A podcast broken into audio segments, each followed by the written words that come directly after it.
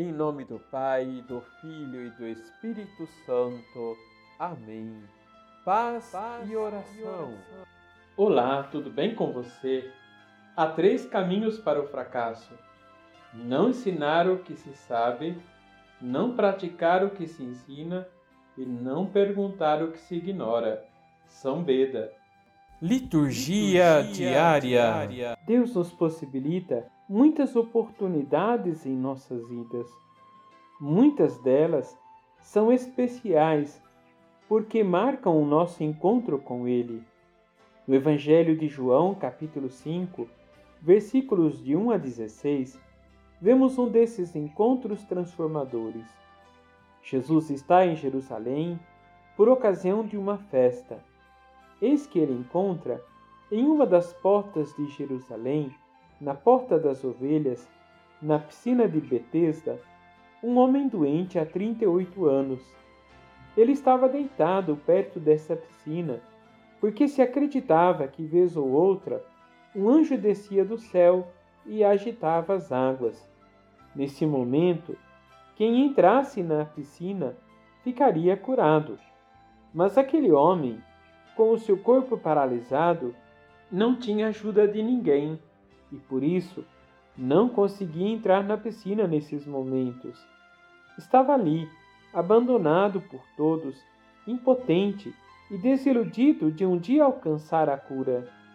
Jesus se compadece, se envolve com a dor daquele homem e o cura ordena que se levante, tome a sua cama e comece a andar. As autoridades judaicas logo se inquietam com a cura, porque acontecera no dia de sábado. Aquele homem tinha sido curado, mas não sabia quem o curou.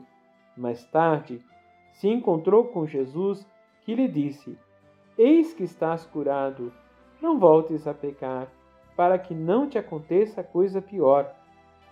Depois desse encontro com Jesus, ele pôde dizer às autoridades que era Jesus quem o tinha curado, e eles desejavam eliminar Jesus. A liturgia nos mostra que Deus quer salvar a todos em Jesus, e se cremos na Sua palavra, podemos ser libertos. A palavra de Jesus é poderosa, cura, rompe as cadeias e liberta. Na nossa vida cristã, de maneira especial, pelos sacramentos, Deus realiza esses encontros conosco, nos alimenta e nos fortalece. Vamos rezar? Senhor, nós cremos na vossa palavra e com toda a confiança esperamos em vós.